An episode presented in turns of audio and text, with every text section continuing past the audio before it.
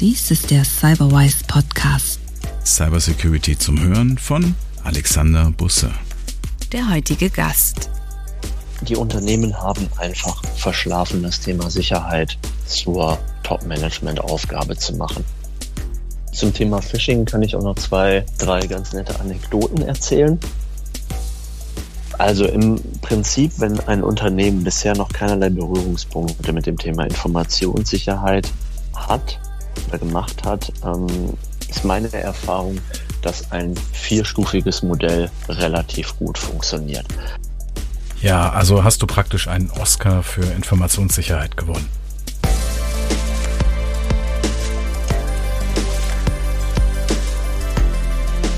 Willkommen zum Cyberwise Podcast. Heute spreche ich mit Florian Jürgens. Hallo Florian. Hallo Alexander, schön, dass ich hier sein darf. Ich freue mich, dass du dabei bist. Florian ist CISO bei Vorwerk. Vorwerk kennen ja viele, entweder von den Staubsaugern oder von den praktischen Küchengeräten. Wie bist du denn zu Vorwerk gekommen?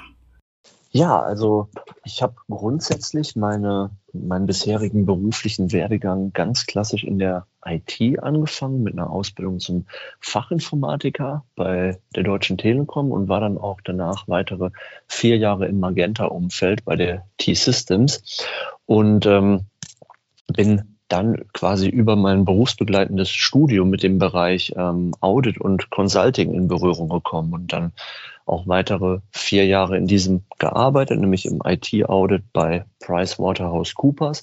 Und das war auch meine Position, wo ich die ersten Berührungspunkte mit Themen wie IT-Governance, IT-Compliance, aber auch eben IT-Security hatte.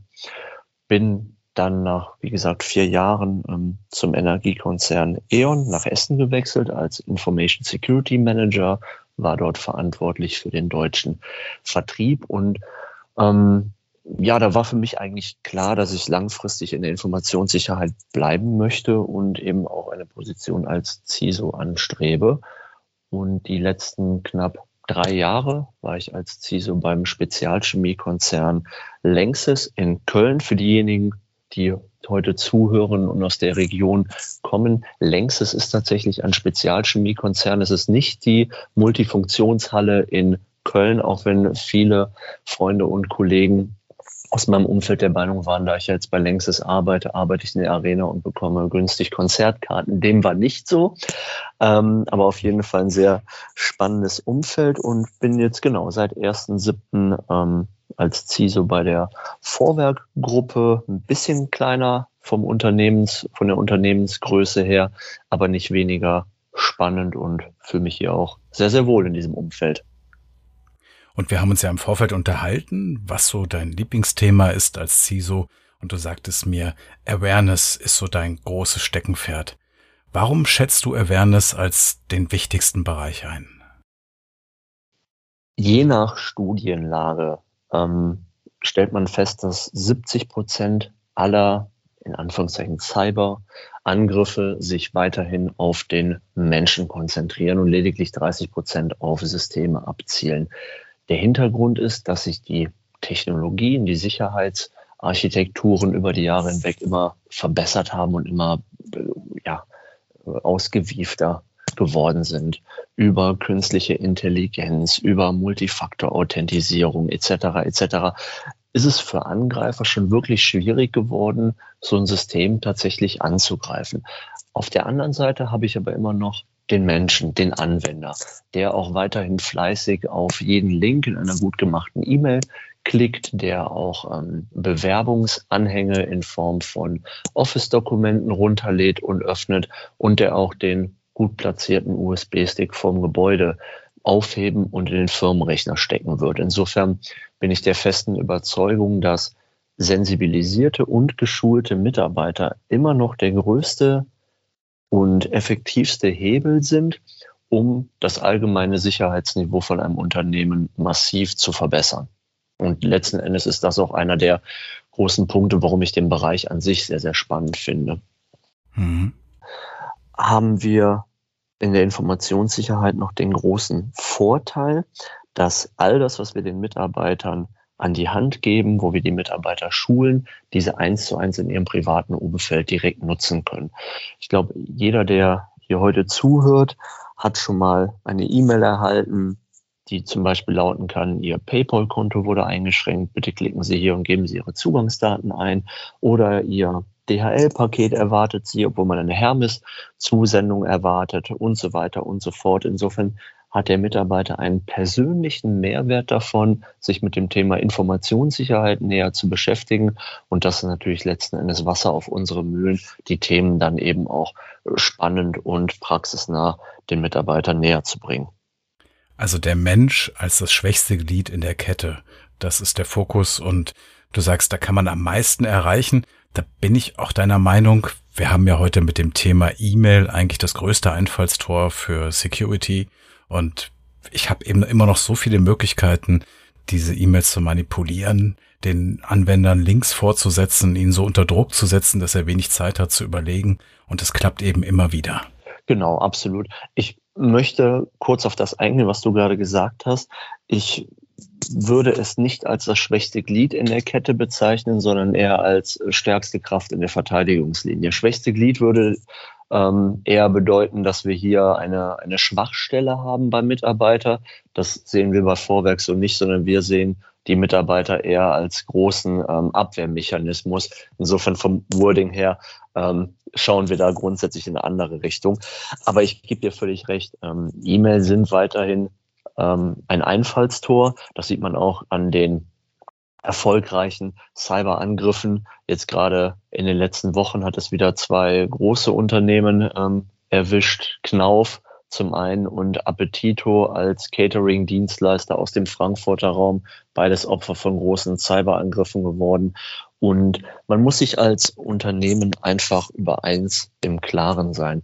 Die Frage ist nicht, ob man angegriffen wird, sondern die Frage ist, wann man angegriffen wird und vor allem auch, wie man dann entsprechend vorbereitet ist beziehungsweise sich aufgestellt hat. Weil irgendwann wird es definitiv jedes Unternehmen treffen. Und diejenigen, die dann ihre Notfallpläne parat haben, diese auch getestet haben, die ihre Backups entsprechend vor Ransomware etc. geschützt haben, das sind dann eben die Unternehmen, die relativ zügig wieder on track sind, die relativ zügig wieder zu ihrem Daily Business zurückgehen können. Und diejenigen, die dort eben schlechter aufgestellt sind, die schlechter vorbereitet sind, bei denen wird es dann immer halt einige Wochen länger dauern mit einem entsprechenden finanziellen Verlust an der Stelle. Ja, du hast recht. Erstmal ist es schöner zu sagen, der Mitarbeiter ist die Verteidigung und nicht das schwächste Glied. Aber letztendlich ist es doch so, dass wir eigentlich eine schwache Technik haben. Dass es möglich ist, dass ein Mitarbeiter mit einem E-Mail-Zugang die ganze Firma gefährdet, das haben wir eigentlich in keinem anderen Bereich, dass jeder einzelne Mitarbeiter vielleicht für einen Ransomware-Vorfall verantwortlich sein könnte, weil er auf einer, auf einen Link klickt in einer gut gemachten Mail, die ihm irgendwas unterschieben soll oder einen Anhang öffnet und auf seinem Rechner ist vielleicht eine Schwachstelle in Acrobat Reader und eigentlich ist es doch die Technik, die viel zu schwach ist an der Stelle und deswegen müssen wir eigentlich immer noch viel Verantwortung dem User geben, dem Endbenutzer. Hm, ich würde hier nicht behaupten, dass die Technik mangelhaft ist, sondern es ist in der Regel eher die Anwendung der Technik, weil durchaus sollte ein Mitarbeiter gar nicht in der Lage sein, mit einem Klick auf eine E-Mail das gesamte Netzwerk zu gefährden. Da reden wir über eingeschränkte Rechte, da reden wir über ähm, Admin Accounts oder administrative Rechte, die eben nicht vergeben werden. Aber in der Praxis ist es ja doch häufig so, dass es immer mal wieder Ausnahmen gibt, weil dann ein Entwickler beispielsweise ähm, privilegierte Rechte für seine Arbeit benötigt. Es sind immer diese kleinen Ausnahmen, die vom Prozess abweichen, die vom Standard abweichen, die dann letzten Endes dazu führen, dass es eben zu einem erfolgreichen Angriff ähm, kommt.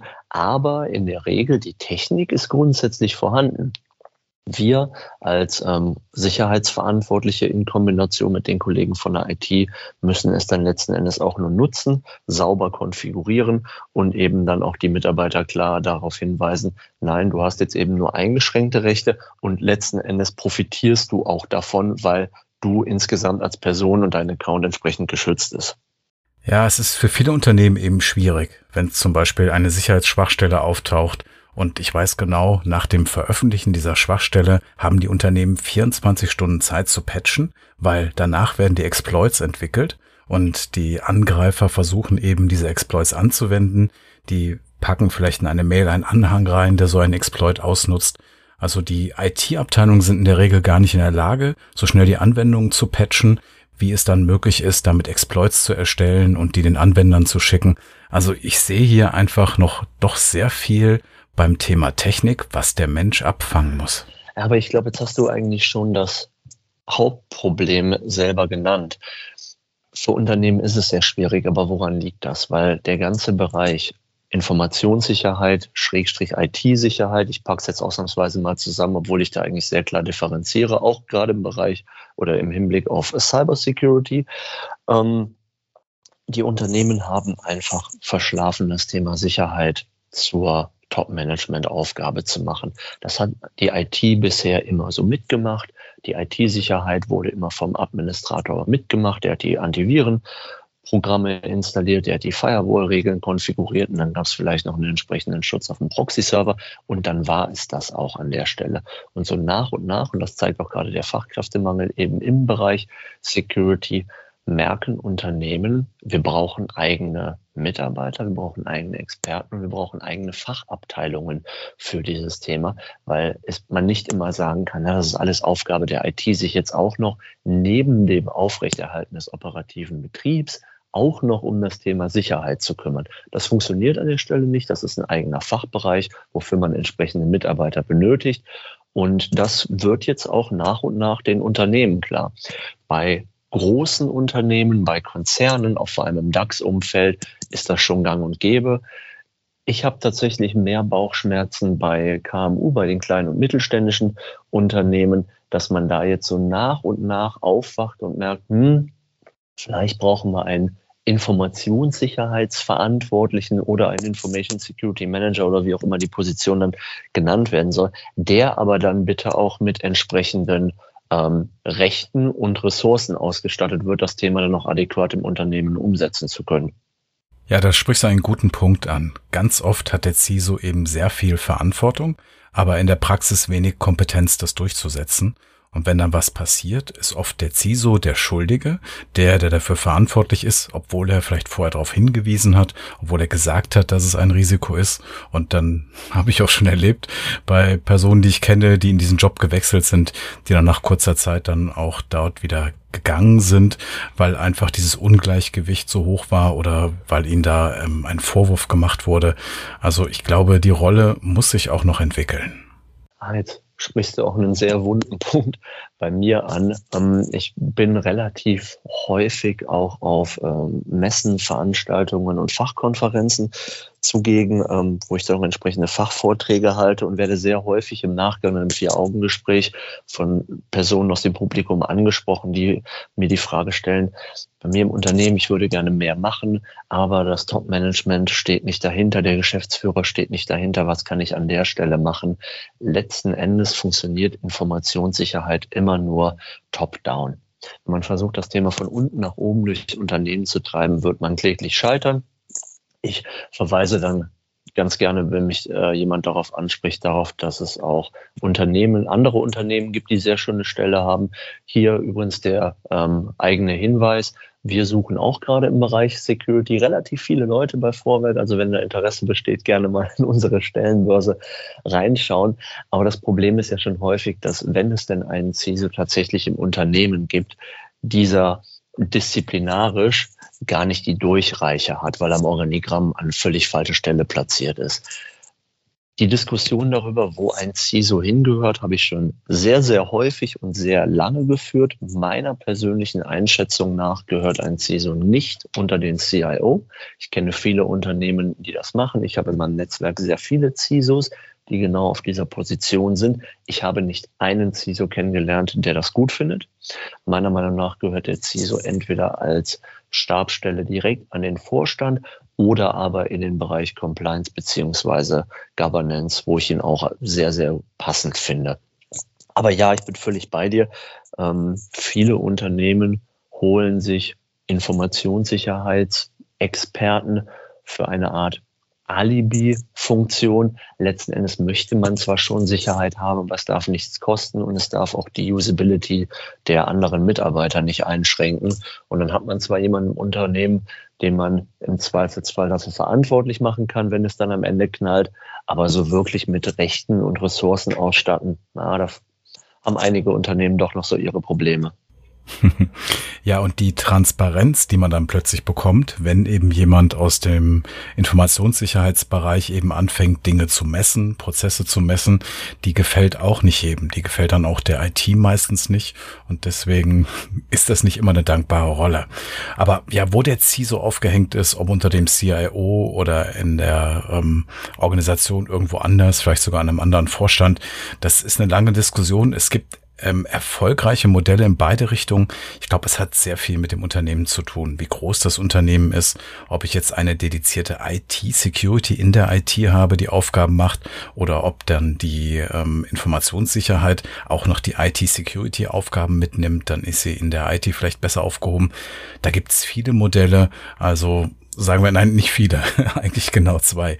Aber es gibt funktionierende Modelle und nicht funktionierende Modelle in beiden Richtungen. Ja, bin ich, bin ich völlig bei dir. Letzten Endes steht und fällt der Erfolg mit den Menschen. Bei einem CIO, der einen großen Wert auf das Thema Security liegt und legt und damit eben auch auf die Sicherstellung der Verfügbarkeit von eigenen Systemen, kann auch das Konzept CISO unterm CIO durchaus erfolgreich funktionieren. Ja, es kann aber auch das Gegenteil sein, dass es einen sehr starken CIO gibt, der sagt, naja, das ist äh, ja die drei Schutzziele Vertraulichkeit, Integrität, Verfügbarkeit. Das ist schön und gut. Bei mir ist Verfügbarkeit und die Sicherstellung von leistungsfähigen Systemen an oberster Stelle das Wichtigste. Alles andere, ja, dann gebe ich mal hier so seine zwei Prozent vom IT-Budget, wenn überhaupt, anstatt die ähm, eigentlich notwendigen zehn Prozent. Dann funktioniert es an der Stelle natürlich nicht. Aber letzten Endes der wichtigste Punkt ist eigentlich Informationssicherheit muss top-down passieren. Ich brauche das klare Commitment vom Vorstand, der muss hinter mir stehen. Dann kann ich auch durchaus als CISO unterm CIO entsprechend agieren und auch einiges bewegen. Ist das nicht gegeben, ist völlig egal, wo ich im Organigramm hänge, dann habe ich sowieso keine Chance. Das hast du super zusammengefasst. Wenn wir mal so in das Thema schauen, Awareness, da gehört ja auch für viele dazu, solche Phishing-Kampagnen zu machen. Das heißt, den Mitarbeitern E-Mails zu schicken, um zu testen, ob die auf eine Phishing-Mail reinfallen würden. Und da gibt's ja zwei Meinungen. Die einen sagen, das ist sehr, sehr wichtig, das zu tun, auch damit die Mitarbeiter drauf gefasst sind, dass sowas kommen kann. Und andere sagen, das ist total unnötig. Das verärgert die Mitarbeiter nur, die sowieso schon genug zu tun haben. Wie ist da deine Meinung? Absolut notwendig. Ich würde aber hier nicht den Begriff Phishing-Kampagne verwenden, sondern Phishing-Prozess. Das Ganze sollte als dauerhafter Prozess implementiert werden und auf monatlicher Basis stattfinden. Allein schon um einen nachweisbaren und messbaren ähm, KPI, also eine Kennziffer zu haben, um so ein Gefühl zu bekommen, wie sensibilisiert sind die Mitarbeiter an der Stelle. Es mag durchaus sein, dass Stimmen laut werden, die sagen, die Mitarbeiter werden dadurch belästigt. Auf der anderen Seite, einem Angreifer ist das auch relativ egal, wie viele Phishing-Mails er jetzt an ein Unternehmen schickt. Und wenn man im Monat vielleicht zwei Phishing-Mails als Test an die eigenen Mitarbeiter schickt, ich würde behaupten, die gehen im Grundrauschen der Werbemails, der Mails von ähm, Lösungsanbietern, von unzähligen Meeting-Einladungen, die man eigentlich nicht benötigt, von ähm, E-Mails über Geburtstagsglückwünsche oder es gibt noch Kuchen im Büro eigentlich unter. Also zwei Mails mehr oder weniger im Monat dürfte letzten Endes nicht das Problem darstellen. Auf der anderen Seite ist aber der Impact und der Ärger und damit auch der Zeitaufwand wesentlich höher, wenn ein Mitarbeiter tatsächlich dann ähm, auf einen Phishing-Link reinfällt, seine Credentials, also seine Zugangsdaten irgendwo teilt, dann im Zweifelsfall die Accounts zurückgesetzt werden müssen oder der Rechner infiziert ist, dieser dann komplett neu aufgesetzt werden muss, was durchaus auch mal ein bis zwei Tage in der IT dauern kann. Ich glaube, da ist der Aufwand doch wesentlich höher, als im Monat zwei weitere E-Mails zu bekommen. Und idealerweise sind die Mitarbeiter ja so geschult, dass sie sehen, ah, okay, das ist eine Phishing-Mail, die melde ich und löscht, das, äh, löscht dann die entsprechende E-Mail, das Thema ist erledigt. Also so hoch dürfte der Aufwand da an der Stelle gar nicht sein. Es sein, die Mitarbeiter sind ähm, nicht entsprechend geschult worden.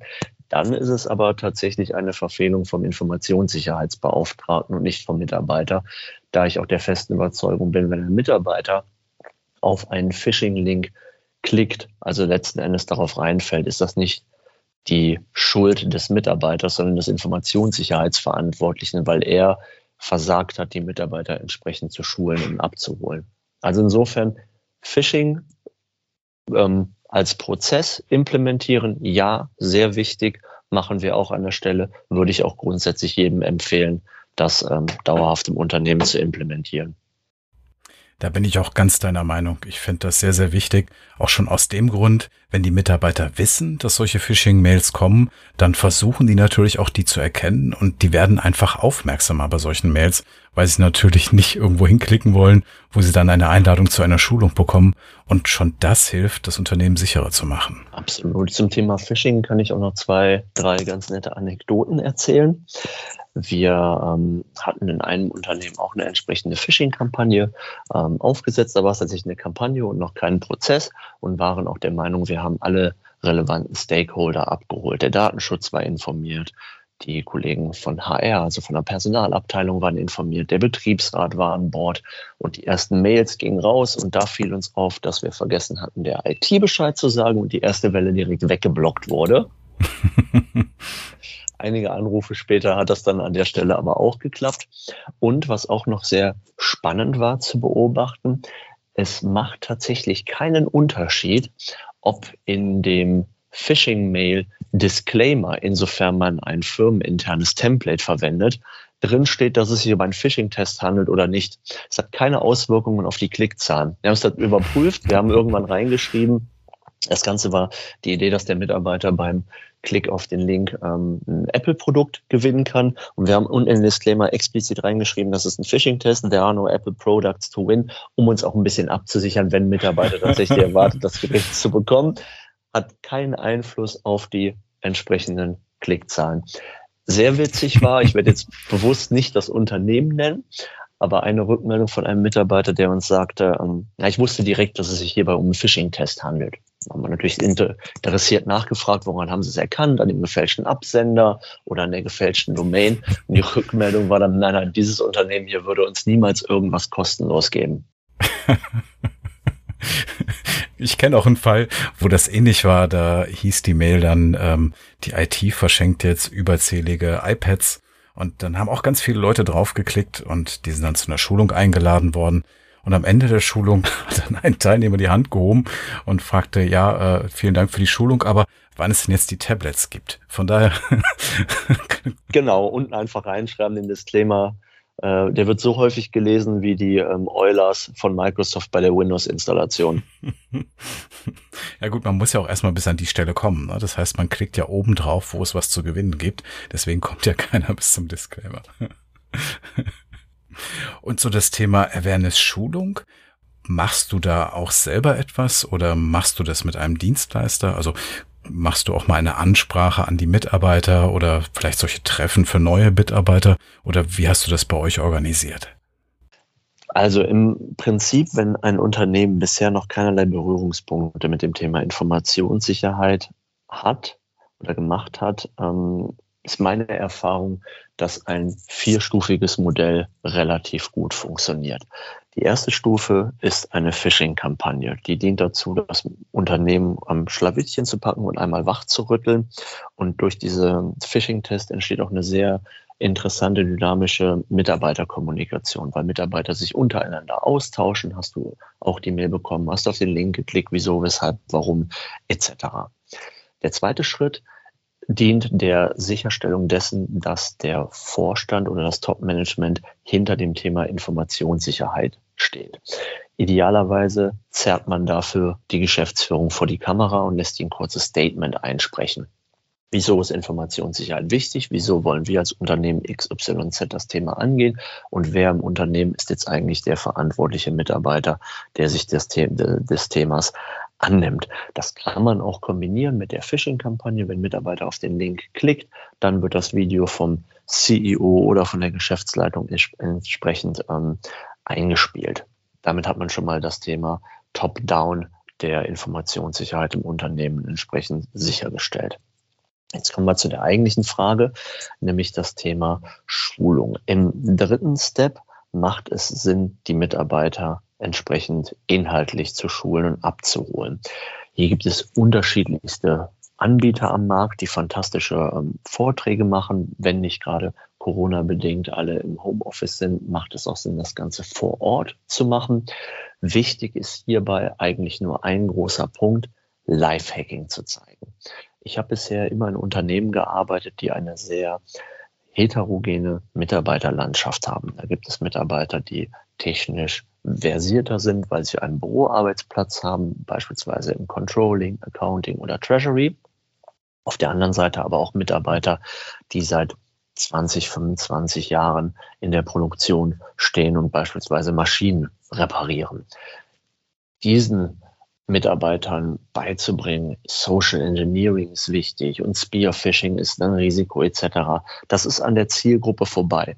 Aber auch eben die Mitarbeiter in der Produktion arbeiten mit sensiblen Informationen, mit vertraulichen Dokumenten, mit ausgedruckten Dokumenten, die beispielsweise in einem Ordner abgelegt sind. Insofern brauchen die auch eine, ein Standardset an Informationssicherheitsschulungen.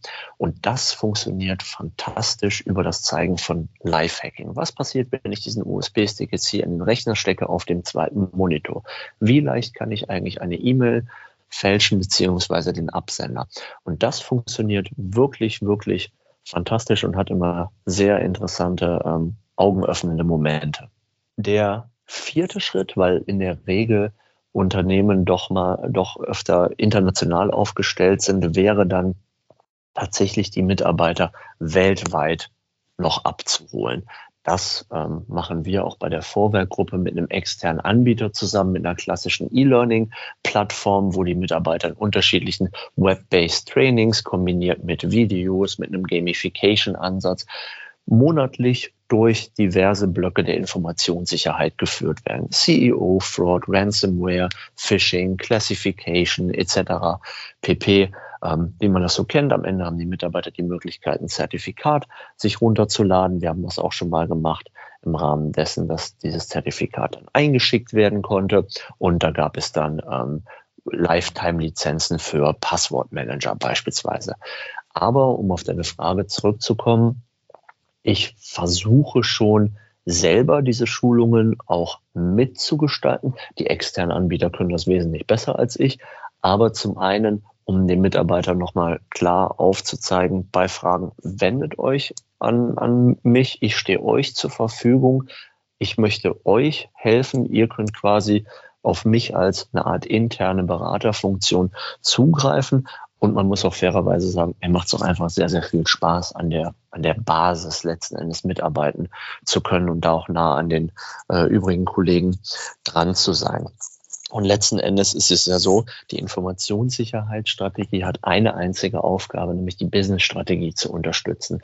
Und wenn man dann im Rahmen von einer Compliance- oder Governance-Funktion in seinem Elfenbeinturm sitzt, dort Policies schreibt und irgendwelche Prozesse definiert, ist man einfach zu weit weg und weiß auch gar nicht, funktionieren die Sachen in der praktischen Umsetzung tatsächlich oder entwickle ich jetzt hier gerade eine Vorgabe oder einen Prozess, der in der Praxis überhaupt nicht umgesetzt werden kann, weil ich eigentlich gar keine Ahnung habe, wie mein Unternehmen funktioniert oder wie hier eigentlich Geld verdient wird. Ja, Florian, ich glaube aber, wenn du sagst, dass die Anbieter das viel besser können, dann stellst du ein Licht ganz schön unter den Scheffel.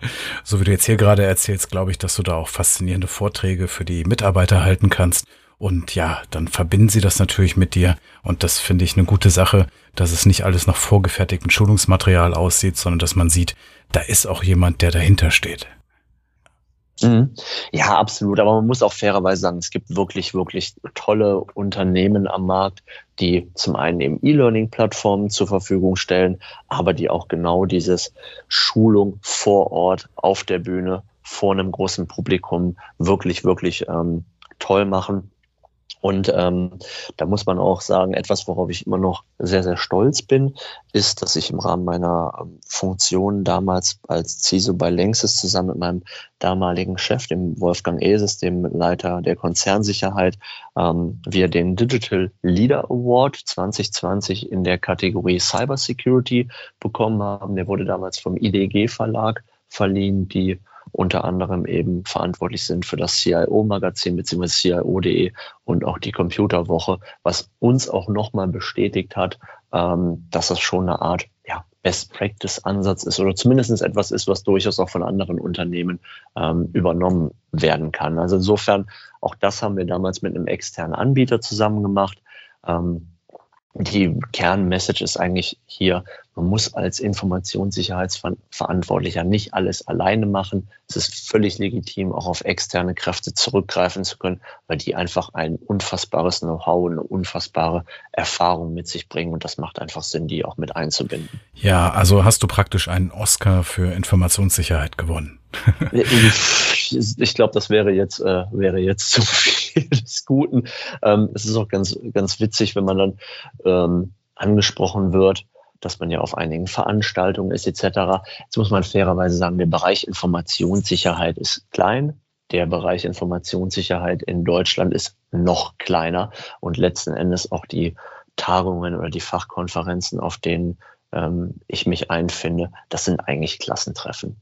Das hat vor allem den Grund, dieses CISO-Konzept ähm, spiegelt irgendwie das Highlander-Prinzip wieder. Es gibt halt in der Regel immer nur einen. Und irgendwann kennt man sich, dann weiß man, der CISO von E.ON ist der, von Lufthansa ist der, von der HSBC ist der und so weiter und so fort.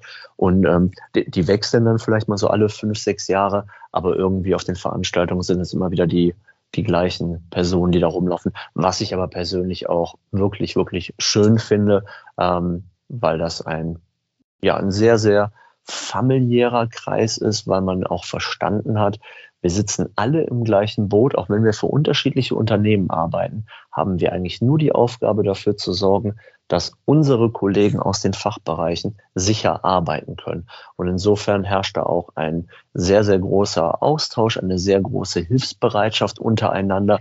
Wie habt ihr denn das Problem gelöst? Kannst du mir vielleicht mal das Template zur Verfügung stellen? Mit welchem Dienstleister, mit welchem Lösungsanbieter habt ihr gute Erfahrungen gemacht? Mit wem habt ihr schlechte Erfahrungen gemacht? Und da hilft man sich schon sehr, sehr stark und das ist wirklich eine eingeschworene, kleine, nette Gemeinschaft. Sehr familiär. Ja, das ist ganz wichtig, dieser Austausch untereinander. Und auch der Punkt, den du eben sagtest, dass man eben mit Anbietern zusammenarbeiten muss. Ich denke auch vor dem Hinblick, dass wir immer schwieriger Fachkräfte in dem Bereich bekommen, weil immer mehr Leute gefragt werden. Es werden noch nicht so lange Leute in dem Bereich ausgebildet. Also jemanden mit zehn Jahren Erfahrung zu finden, ist echt eine Challenge. Und deswegen macht es Sinn, Lösungsanbieter auszuwählen, auch für ein Thema wie Awareness-Schulung zum Beispiel, und sich da eben auch nicht nur auf eigene Leute zu verlassen, sondern zu sagen, wir kaufen Lösungen auch ein, weil sie einfach helfen, Dinge schneller zu machen und besser zu machen. Wenn ich auf unsere Zeit schaue, es ist wahnsinnig spannend mit dir zu erzählen, aber ich glaube, damit wir unsere Hörer dann auch noch bis zum Ende behalten kommen, sollten wir jetzt hier zu einem Ende kommen. Aber ich würde mich freuen, wenn wir das mal fortsetzen. Sehr, sehr gerne. Also hat mich auch gefreut. Ähm, schön, dass ich hier Teil von einer Podcast-Serie sein durfte. Und ja, können wir gerne nochmal fortsetzen, vielleicht in einem Jahr oder so. Ich denke, dann kann ich auch noch relativ viel ähm, Neues erzählen, was wir so im Bereich Awareness bei der Vorwerkgruppe gemacht haben. Wir planen dafür nächstes Jahr noch die ein oder andere sehr, sehr spannende Initiative. Vielleicht schon mal ein kleiner Spoiler vorab. Wir sind gerade dabei, einen ähm, internen Informationssicherheits-Award zu definieren, sodass die Fachbereiche die Möglichkeit haben, erfolgreiche Informationssicherheitsprojekte einzureichen. Und dann wird es eine unabhängige Jury geben, die dann auch letzten Endes dann einen Informationssicherheitspokal dann entsprechend verleihen wird, quasi ähm, ähnlich zu dem Digital Leader Award, den wir damals bekommen haben. Und ich denke, da kann ich auch nochmal den einen oder anderen äh, Best Practice Ansatz dann beim nächsten Mal in deinem Podcast vorstellen. Also ein Informationssicherheits-Oscar für die Mitarbeiter. Genau. Das finde ich gut, dann nehme ich dich gerne beim Wort. Sehr gerne. Dann vielen Dank und bis bald. Der Cyberwise Podcast ist eine Produktion der Cyberwise GmbH. Redaktion Alexander Busse. Sprecherin Türkan Korkmaz.